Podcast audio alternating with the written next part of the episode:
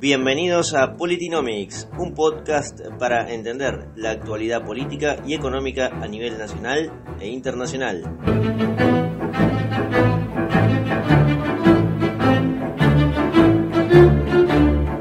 En Politinomics sabemos que la política y la economía son dos caras de la misma moneda, por eso elegimos atacar en la unión de estos dos conceptos una misma realidad.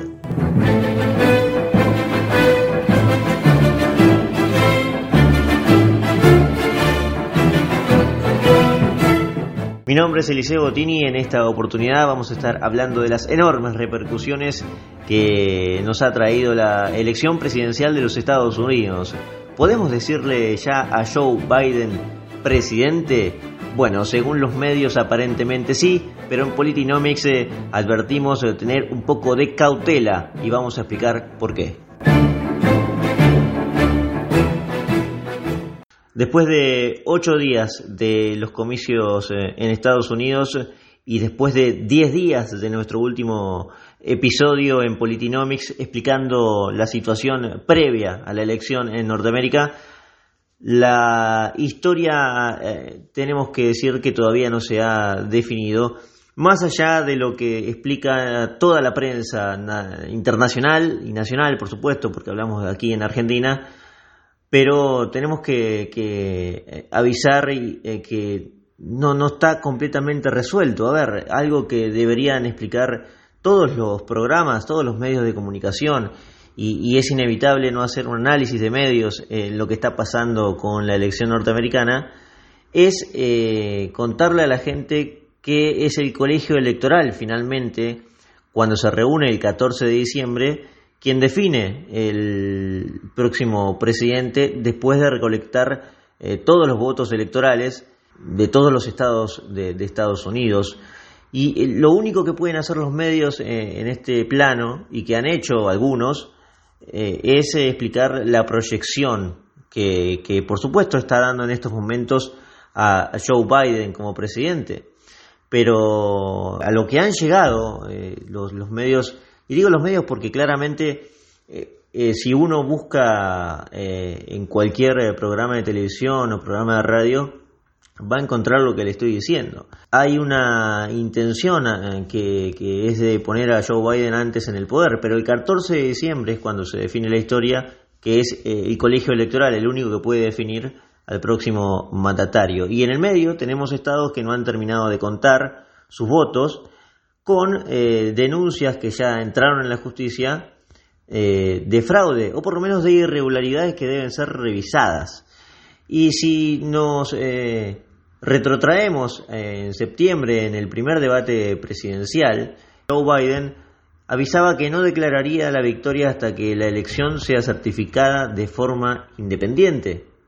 ¿Y qué estamos viendo hoy por parte del candidato demócrata? Bueno, un plan de gobierno como si la cosa ya estaría resuelta, casi que se pone en la puerta de la Casa Blanca pidiéndole a Donald Trump eh, que se vaya, ¿no? Eh, bueno, eso por un lado lo que hace Joe Biden. Por el otro tenemos que hablar eh, un poquito de, lo que ocurre en la prensa.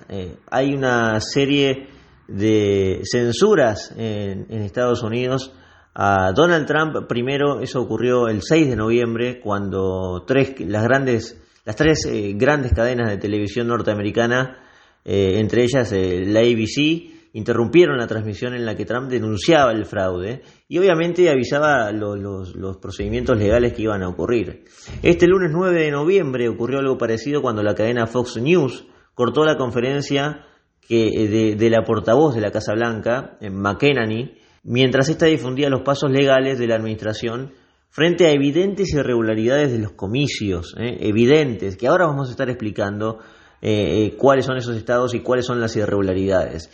Pero no pasa solo por los medios de comunicación televisivos, radiales, sino que cuando uno entra a los portales, a Internet, en las redes sociales, encuentra una reacción de las redes llamativa. Eh, y si no me creen, háganlo ustedes mismos. Si, si, si andan bastante por Twitter, van a encontrar intervención constante de, la red social en los tweets de, Trump. Eh, vayan, si tienen un segundo, al, perfil de, Donald Trump y van a encontrar constantemente el aviso de Twitter, la exclamación de Donald Trump, donde acá lo tengo, ¿eh? esto es del día 10 de noviembre a las once y media de la mañana, dice, la gente no aceptará esta elección amañada.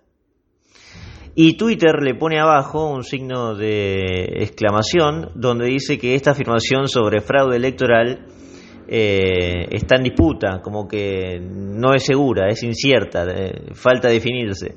Esto pasa constantemente eh, en, el, en el inicio de Trump. Sin embargo, cuando vemos otras afirmaciones, como es el saludo de varios presidentes de todo el mundo, por ejemplo, del, del nuestro, del presidente argentino, Alberto Fernández, cuando vamos a su inicio en Twitter, observamos que lo felicita y que le da el saludo, pero no, no puso nada a Twitter abajo del, del de la publicación de Alberto Fernández, cuando todavía, eh, como hemos dicho, falta, falta definirse. Y, claramente la, la, cruzada de Twitter contra Trump se hace muy pronunciada, o sea, no, no, lo, no ni siquiera lo disimulan. Ocurre lo mismo con todas las redes. Hoy, eh, hoy es el Día del Veterano en Estados Unidos. Eh, Trump subió una foto de él felicitando a todos los caídos y Instagram le puso abajo lo mismo que le ponía Twitter, ¿no? Que el presidente Joe Biden y que su afirmación es, incierta. Bueno, vamos a repasar eh, rápidamente algunos estados que, están eh, en disputa. Por ejemplo, Georgia, que hoy, justamente miércoles 11 de noviembre, tuvo un eh, revés importante con el anuncio del secretario de Estado de, este distrito, donde habrá un reconteo de votos y una auditoría manual. Esta parte es muy relevante porque la cuestión del voto por correo necesita revisarse a mano, ¿eh? porque allí se tiene que verificar que todos los criterios hayan sido correctos dentro del estatuto del Estado. Y además Georgia, particularmente importante porque la diferencia que le sacó eh, Biden a Trump, por lo menos en la proyección, es de 0,2%. Estamos hablando de menos de 15.000 votos y, allí la cosa puede cambiar. Un Estado que otorga 16 votos electorales y falta por resolverse, evidentemente. Esto que hemos visto, que, les estoy contando, eh, ha sido la noticia del día, pero no ha sido reflejada en todos los medios de comunicación, especialmente en los Estados Unidos. Cuando hablo medio de comunicación habló de especialmente Estados Unidos. Aquí replicamos lo que viene de allí y por ejemplo la CNN, la Fox News, que, ha tenido un giro importante en estos últimos días, eh, e incluso la televisión abierta, no, no, no toma esto como muy relevante.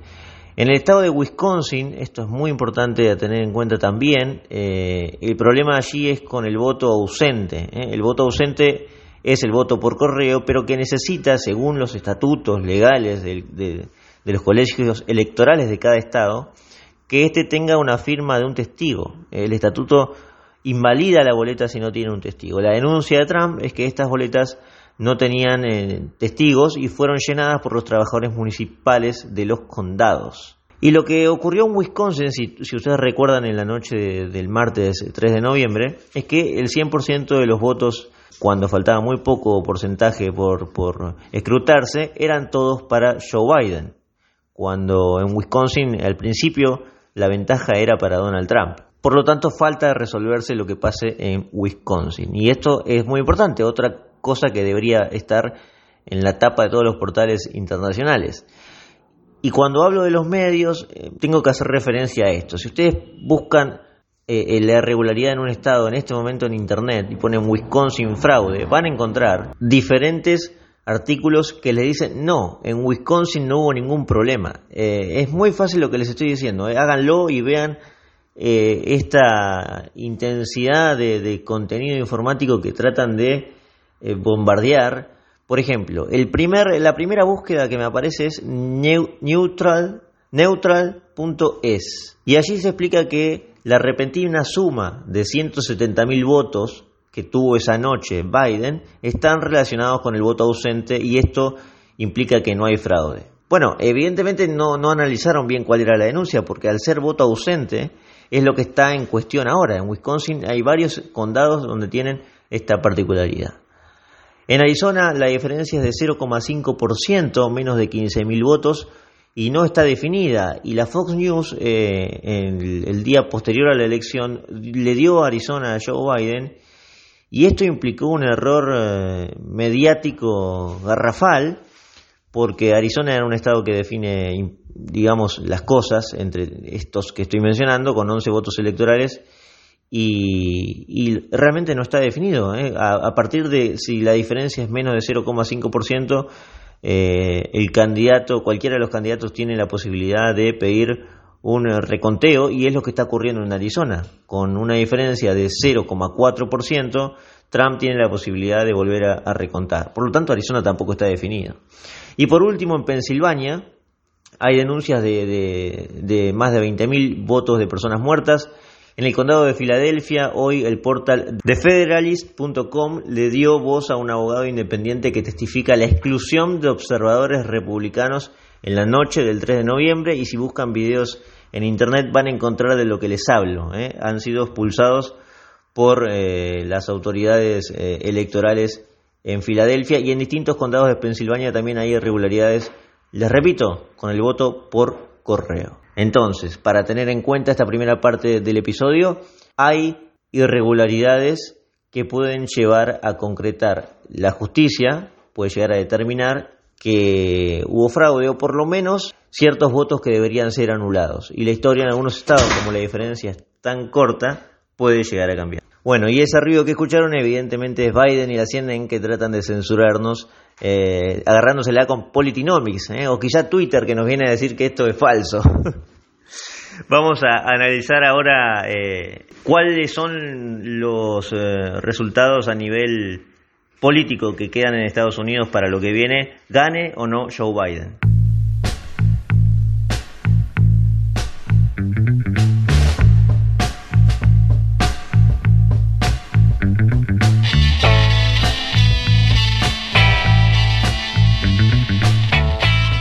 Con independencia de lo que pase después de todo lo que hemos contado, la resolución judicial y el conteo total de los votos, por lo menos para que se sepa a principios de diciembre, tenemos que hacer un análisis de lo que ha pasado en Estados Unidos con eh, el voto en general, porque Donald Trump era el diablo en Estados Unidos según todos los medios, incluso los medios más eh, eh, en Argentina, que se, clasifican como de derecha. Bueno, se han puesto todos a la izquierda de Trump, criticando eh, en sí las formas y, también el contenido. ¿no? Trump no ha caído bien, es un fenómeno eh, interesante para explicar en un futuro cómo es que a tanta gente, eh, y no sé si no es a tanta gente, sino a los medios, a nivel mundial, ha generado tanta, tanto rechazo. Bueno, la realidad es que la izquierda radical, la izquierda extrema en Norteamérica,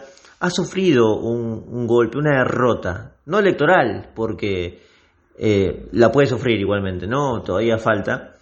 Pero lo que ha denunciado Trump en campaña fue que al Partido Demócrata lo tomó la izquierda radical. Y la izquierda radical es eh, lo que en Estados Unidos ya está incrustado hace tiempo, hace por lo menos 50, 60 años, en las universidades de, toda la nación norteamericana. Y a pesar de todo, de ese trabajo de adoctrinamiento que han hecho, todo lo que han enseñado, esto lo explican diferentes eh, psicólogos sociales, sociólogos como eh, Jordan Peterson, eh, Steven Pinker, Jonathan Hyde, hablan de lo que ha ocurrido en Estados Unidos, de cómo la izquierda se incrustó en las universidades, en las más importantes, y eh, hoy hay una, eh, un, movimiento a favor del socialismo, del socialismo eh, económico y también de bueno el marxismo cultural, pero no se termina de plasmar en la votación. Por ejemplo, si, suponiendo que, que, Biden termine siendo presidente, el, el, equilibrio de poder le va a acotar mucho las posibilidades de lo que quiera hacer.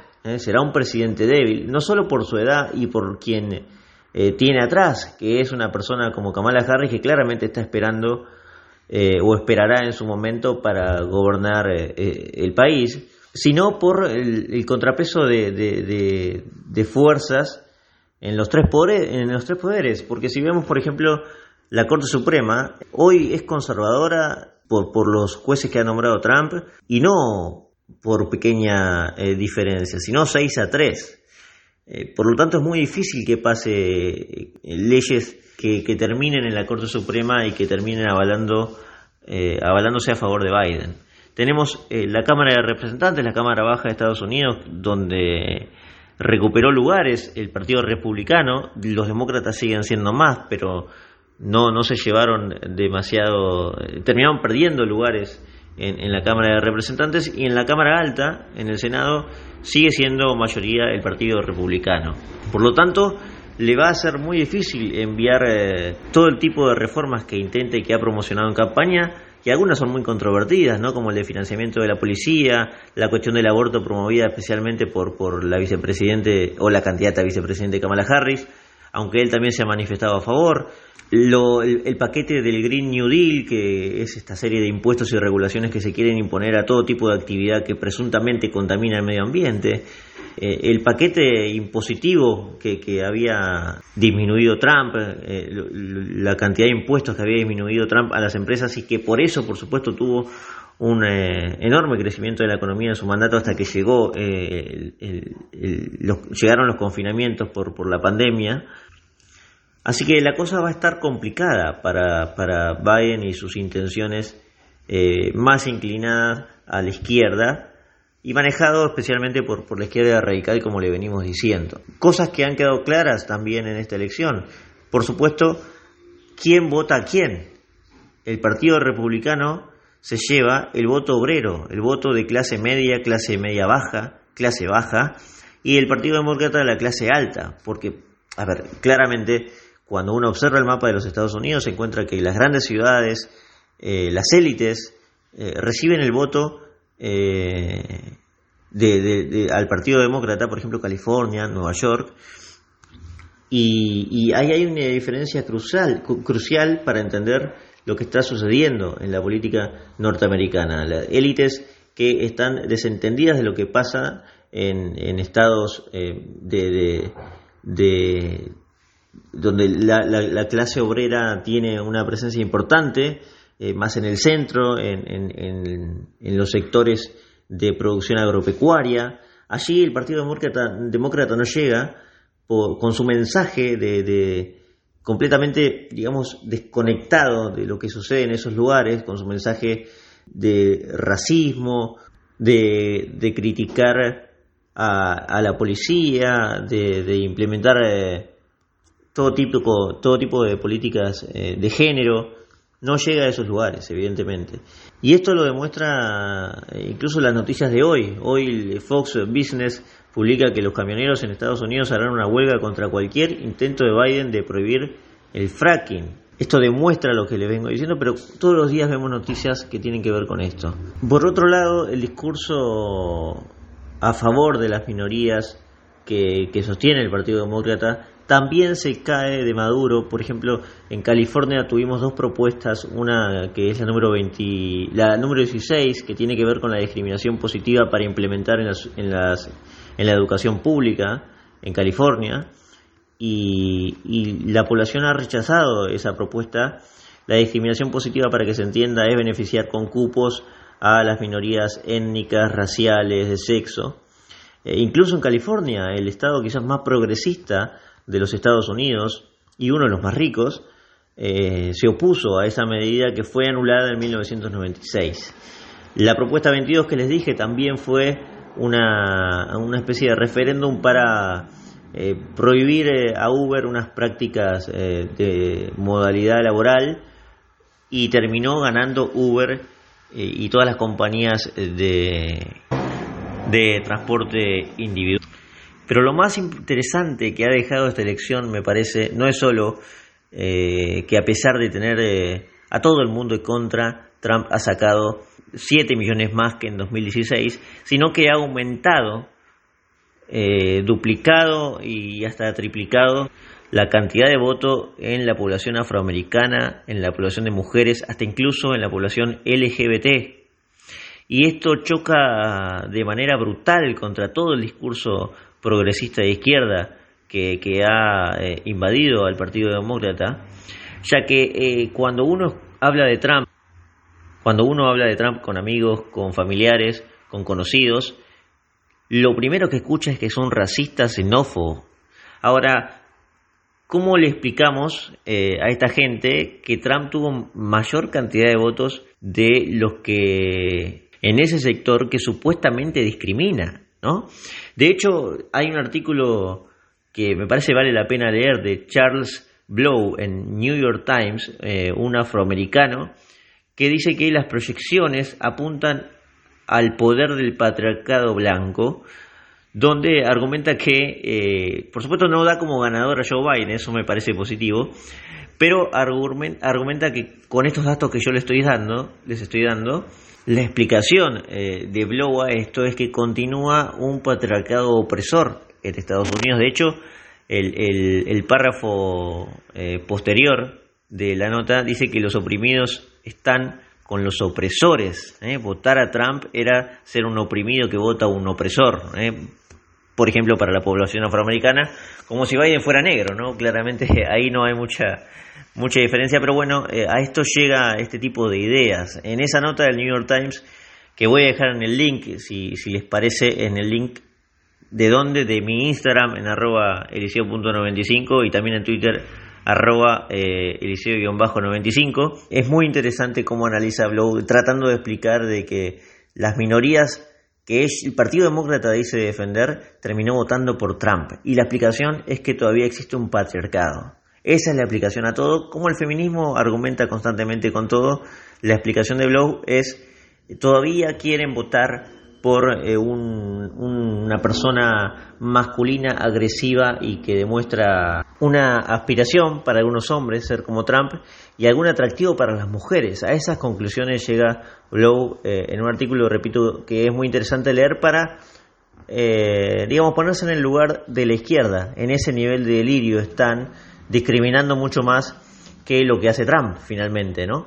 Por eso, en definitiva, termina esta gente votando al candidato republicano porque encuentra que, los que más discriminan en, esta discusión son los que constantemente están repitiéndole a todo el mundo que eh, las minorías raciales hoy son oprimidas. Bueno, hasta acá llegamos en el episodio de hoy, recordando la primera parte del fraude, la posición de los medios y este pequeño análisis que me permito hacer de lo que está pasando en Estados Unidos. Tenemos muchas cosas más eh, por delante. La resolución de lo que pase en Estados Unidos, vamos a seguir el tema muy de cerca y eh, por supuesto vamos a tocar eh, otros temas importantes a nivel nacional de lo que está pasando en Argentina y de cómo tiene que prepararse Argentina o qué le conviene realmente a la Argentina de Alberto Fernández eh, con lo que pase eh, en contraste con Estados Unidos. Nos vemos pronto, nos encontramos en el próximo episodio de Politinomics. Un saludo.